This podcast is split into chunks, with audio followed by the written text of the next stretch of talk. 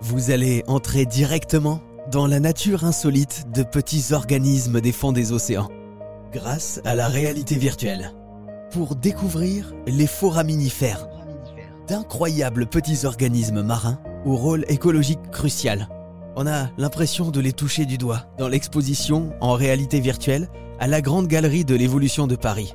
Pour nous en parler, Stéphanie Targui, chef de projet de l'expo La plage de sable étoilé. La plage de sable étoilé, c'est une expérience que les visiteurs vivent immergés dans un casque de réalité virtuelle à la découverte des foraminifères.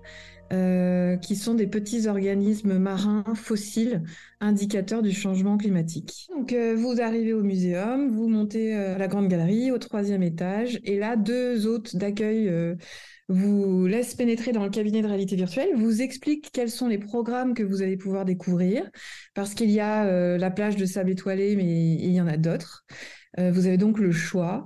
Et donc, euh, les, nos hôtes vous équipent vous installe sur des stations, des stations de réalité virtuelle, et ensuite vous êtes plongé dans un environnement qui est très poétique, très beau. Euh, je sais qu'à la sortie de cette expérience, les gens souvent sont très calmes, très apaisés, parce que la hmm. plage de sable étoilé, c'est une expérience très euh, apaisante, justement. Et on va découvrir les fonds marins, euh, vraiment comme si on y était, en fait, avec un, un commentaire très poétique qui va nous expliquer euh, ce que sont ces foraminifères, le rôle qu'ils jouent au fond des océans et ce depuis des millions d'années. Et pour vous aussi plonger au fin fond des océans en réalité virtuelle, rendez-vous à la Grande Galerie de l'Évolution de Paris.